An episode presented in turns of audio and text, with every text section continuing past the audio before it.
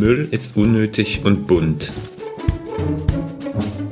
Wie kann ich Müll vermeiden, ohne mich zu sehr einzuschränken? Macht keinen Mist und hört auf mit dem Müll.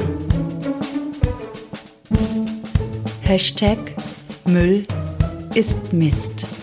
Der Podcast mit Lösungen für eine Wirtschaft im Kreislauf und mit den Menschen dahinter. Müll ist Mist, weil Müll braucht wirklich keiner. Manche entwickeln aus Müll Ideen. Ich bin Christoph Sukup. Herzlich willkommen. Ich begleite Unternehmen auf ihrem Weg in die Kreislaufwirtschaft. Einmal im Monat können wir uns hier hören.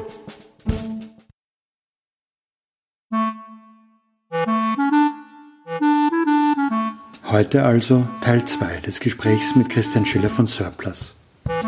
Schließlich sind viele Fragen noch offen.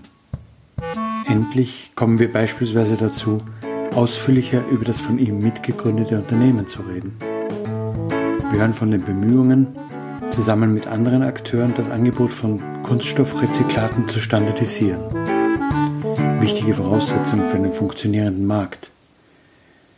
Aber immer wieder kommen wir doch am eigentlichen, am zugrunde liegenden Thema vorbei. Plastik. Wir reden über die sogenannte Plastiksteuer der EU, die eigentlich gar keine Steuer ist. Wir schauen uns an, wie funktionierende Märkte für recycelte Kunststoffe aussehen müssten, wie das Erneuerbare Energiengesetz im Kunststoffbereich als Vorbild dienen könnte und wie das auch eine Chance für den globalen Süden darstellt.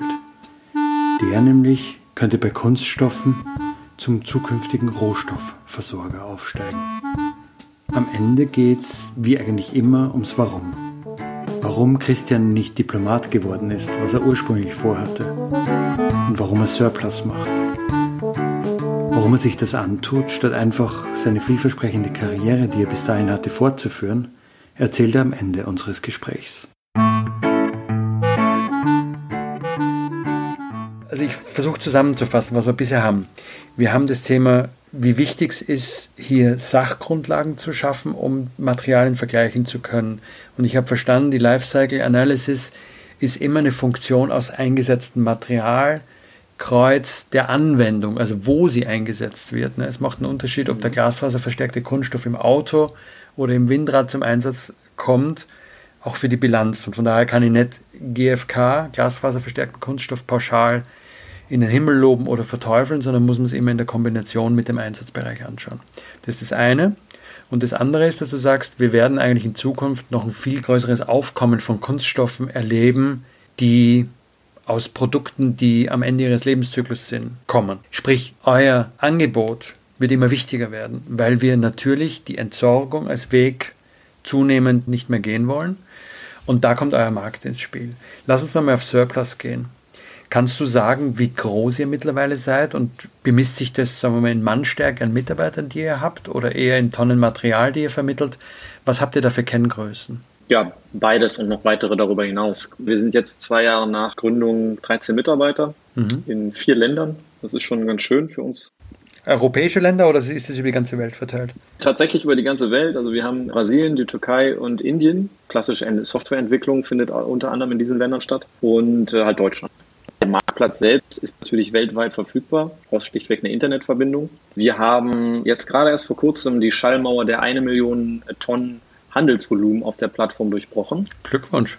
Danke, das ist auch in Zeiten von Corona für uns ein schöner Erfolg. Dahinter verbirgt sich allerdings auch, muss man auch ganz klar sagen, ein Missstand. Durch Corona ist das Problem mit dem Preisunterschied zwischen Neuware und Altware noch mal extremer geworden weil ja der Erdölpreis so in den Keller gegangen ist. Und Erdölpreis hat einen direkten Auswirkung auf den Kunststoffpreis. Deswegen muss man auch ganz klar sagen, das Materialvolumen, was bei uns auf der Plattform gehandelt wird, das ist auch ein ganz klarer Angebotsüberhang derzeit. Viele, viele der Recycler sitzen auf Tonnen von Material, was sie nicht unbedingt loswerden, weil halt die Nachfrager sich sagen, hm, ich könnte jetzt hier für mein Rohr oder meine Parkbank oder was auch immer entweder wieder das Rezyklat nehmen oder ich nehme da auch in dem Bereich jetzt Neuware. Deswegen geht es der Kunststoffrecyclingbranche, kurz gesagt, zurzeit sehr, sehr schlecht. Vielleicht noch mal ein anderer Aspekt. Du hast mir im Vorgespräch erzählt, dass ihr an einer DIN-Spec arbeitet. DIN sagt vielen Leuten was, hat man schon mal gehört, die DIN-Norm. Aber was ist eine DIN-Spec und was macht ihr da? Eine DIN-Spec ist, wenn du so willst, der kleine Bruder, die kleine Schwester von der großen Norm, eine Art Standard in der Standardisierungssprache.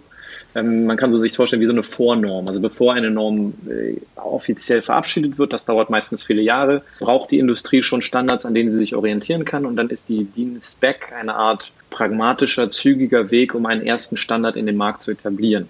Das ist so grob gesprochen die DIN-Spec die ist gerade für das Geschäftsmodell von Surplus ziemlich wichtig. Ähm, stell dir so vor, du gehst auf eine Plattform wie Amazon, eBay, du kaufst ein Produkt, du kaufst es deswegen, weil du siehst eine Produktbeschreibung, du weißt ziemlich genau, was dich erwartet. Das Produkt ist ziemlich klar spezifiziert, du kaufst einen Fernseher etc., was auch immer.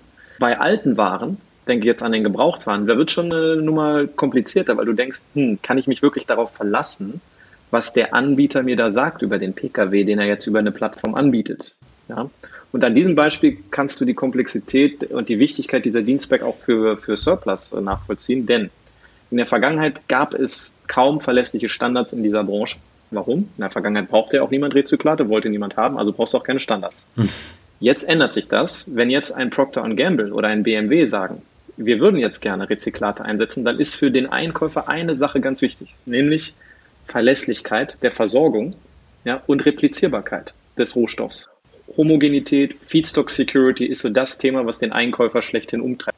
Und deswegen ist diese Dienstback nicht nur für Surplus als digitale Plattform, sondern generell für den Markt unglaublich wichtig, um den Einsatz von Sekundärrohstoffen, zirkulären Kunststoffen zu skalieren. Und deswegen sind wir auch nicht alleine, sondern wir haben 16 Partner aus Wissenschaft und Forschung und aus Industrie zusammengebracht, wirklich von der Sammlung, Sortierung, Aufbereitung, Recycling bis hin zum Wiedereinsatz, also alle, die wir brauchen, mhm. um zu sagen, welche Standards müssen denn beachtet werden, schon bei der Erfassung des Kunststoffabfalls, damit wir da hinten heraus wieder ein hochwertiges Rezyklat bekommen. Also so richtig das, was wir eingangs sagten.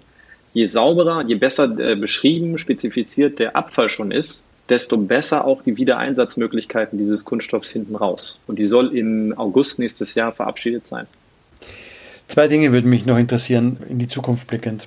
Es wird ja ab nächsten Jahr eine sogenannte Plastiksteuer geben.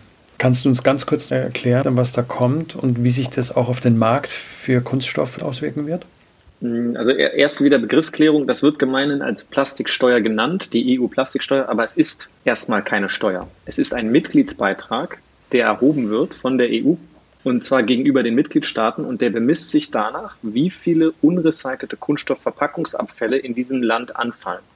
Streng genommen im ersten Schritt ist es keine Steuer, sondern erstmal nur ein Mitgliedsbeitrag, der sich daran bemisst, wie viele Kunststoffverpackungsabfälle unrecycelt in dem jeweiligen Mitgliedsland anfallen.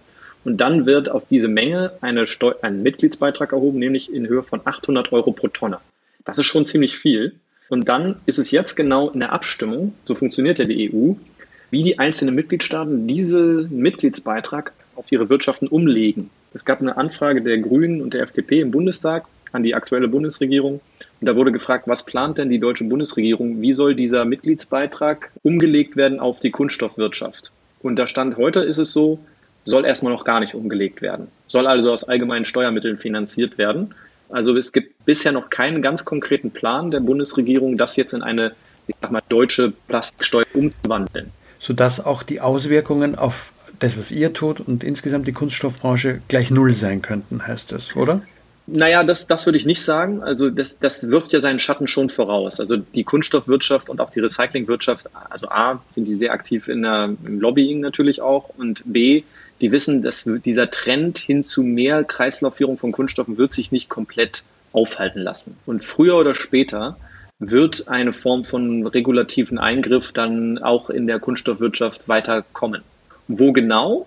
Das muss man wirklich klug machen. Christoph, bin ich auch ganz offen, weil es bringt ja jetzt nichts. Wir machen Kunststoff unglaublich teuer, haben aber gar keine gute LCAs vom Kunststoff gegenüber Papierverpackung oder äh, Kunststoffverpackung, Glasverpackung gemacht. Und dann gehen alle Verpackungsunternehmen quasi automatisch in die Papierverpackung oder in die Glasverpackung. Und das kann für den Planeten am Ende des Tages sogar schlechter sein, da muss man vorsichtig sein, ja, dass man da jetzt nicht das Kind mit dem Bade ausschüttet.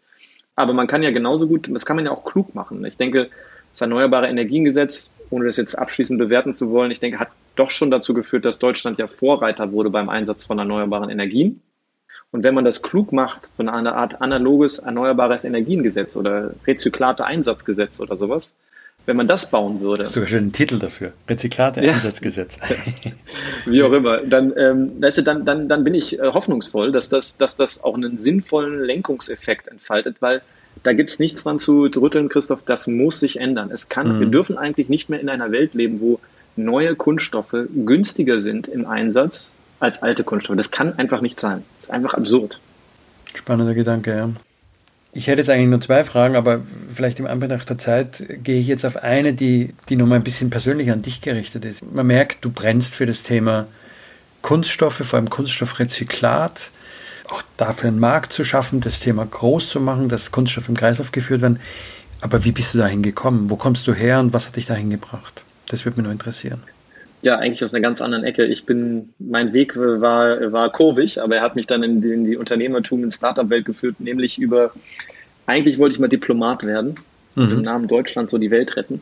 Ähm, dann habe ich ein Praktikum gemacht und in der deutschen Botschaft und gemerkt, nee, also deutscher Bürokrat möchte ich doch nicht werden.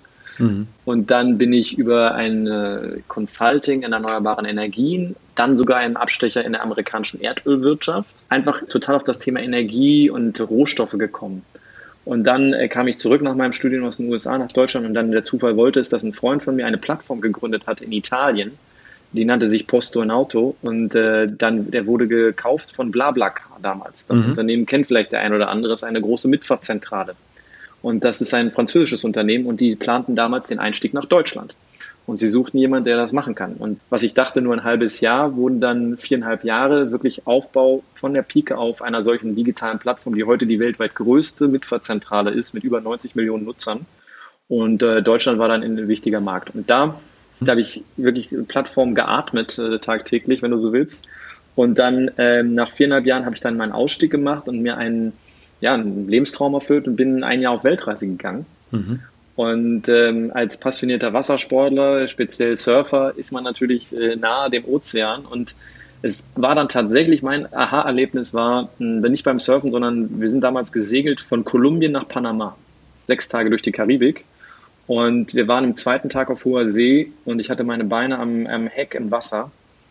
Und ich weiß es noch wie gestern, wir fuhren dann durch eine Art Algen-Plastikmüllteppich. Es war Algenblüte und diese Algen fungierten wie ein Netz und darin hatte sich Plastikmüll verfangen und der stank auch unglaublich, weil sich ein Biofilm auf dem Kunststoff gebildet hatte. Und ich stand dann davor, vor diesem 30 Meter vielleicht breit und an beide Horizonte reichenden Plastik-Algenmüllteppich. Ich dachte, was machen wir eigentlich mit unserem Planeten, dass wir Milliarden, ach eigentlich Billionen ausgeben, um Erdöl zu fördern und zu verarbeiten? Und dann landet dieses Produkt im Weltmeer da, da, da stimmt doch irgendwas nicht. Ich meine, vor allen Dingen, du siehst es ja auch nicht tonnenweise, dass Metall, Glas, Papier im Weltmeer landet. Warum ist das mit Kunststoff so? Und das war der, eigentlich der Beginn, dass ich mich tiefer mit den Ursachen auseinandergesetzt habe und auch gemerkt habe, dass diese ganz tollen Projekte, die es überall gibt mittlerweile, so von wegen Kunststoffabfall aus dem Weltmeer zu holen, dass das ja eigentlich nur Symptombekämpfung ist und nicht den wahren, das wahre Problem angeht, im Sinne, wir müssen den Plastikhahn abstellen. Mhm. Und das geht meines Erachtens nur, oder ein ganz wesentlicher Bestandteil, Christoph, zum Abschluss vielleicht, ist der, dass wir funktionierende Märkte für recycelte Kunststoffe brauchen. Und, die, weil die Rechnung ist ganz simpel. Was einen Wert hat, wird nicht weggeworfen. Ja? Wenn du Abfälle hast und du weißt, du kannst damit Geld verdienen, weil du einen, einen Abnehmer hast, weil hinten heraus Procter Gamble gerne deinen Abfall recyceln würde und daraus einen recycelten Kunststoff herstellen würde, dann wirst du Geld damit verdienen können. Und nichts funktioniert in unserer Welt so gut, wie wenn du Geld verdienen kannst mit einer Sache. Da bin ich nicht ideologisch unterwegs, auch nicht mit Surplus, sondern wir sagen einfach, wir wollen einfach, dass Kunststoffabfälle ihre bestmögliche und sowohl ökologisch wie ökonomisch bestmögliche Verwendung finden. Hm. Nur eins dürfen sie, sie dürfen nicht mehr im Ozean landen. Und wenn es uns gelingt, Christoph, und das sehen wir bei den erneuerbaren Energien, funktioniert es ja auch schon einigermaßen wenn es gelingt, diese externen Kosten der, der Neuware einzupreisen in diese Neuware-Märkte und damit einen nicht nur ökologischen Anreiz dem Einkäufer zu geben, sondern auch den ökonomischen Anreiz zu sagen, ich kaufe Rezyklat first. Das ist auch total spannend zum Abschluss jetzt darüber auch zu denken, auch im Sinne des, wie verhält sich der globale Süden zum globalen Norden in dieser Diskussion, weil bisher haben wir, seien wir ehrlich, den globalen Süden als eine Art Müllkippe der Welt mhm. verwendet. Wir haben uns entsorgt der Probleme und einfach nach Südostasien geschippert. Ja? Mhm. Und das wäre doch spannend, wenn es in der Zukunft Technologien gibt, die aus Abfällen hochwertige Rezyklate herstellen können, viel mehr noch als heute. Dann hast du plötzlich eine sehr interessante Umkehr der Situation von heute. Dann sitzen nämlich diejenigen, die auf Tonnen Abfällen sitzen, auf der Goldmine der Zukunft. Ja, sehr schönes Bild. Ja, insofern herzlichen Dank für das tolle Gespräch, Christian. Ich habe für mich selber schon mal viel gelernt und mitgenommen, bin aber sicher, dass das auch den Zuhörern ganz, ganz ähnlich geht. Sehr gerne. Ja, hat Spaß gemacht mit dir. Danke dir, Christoph. Das war's für heute. Nächsten Monat gibt es eine neue Folge. Sie finden sie auf www.müllistmist.org. Müll mit UE und auf allen bekannten, gut sortierten Podcast-Plattformen. Am besten gleich abonnieren. Wenn Sie mögen, was Sie hören, erzählen Sie es gerne weiter und am besten hinterlassen Sie auch eine positive Bewertung. Denn das stellt sicher, dass auch andere Menschen diesen Podcast gut finden können. Sie können mir Ihre Anregungen, Rückmeldungen oder Themenvorschläge per E-Mail schicken. Die Adresse dafür geht.doch müllistmist.org. Müll mit UE. So oder so. Ich freue mich auf Sie. Bis zum nächsten Mal.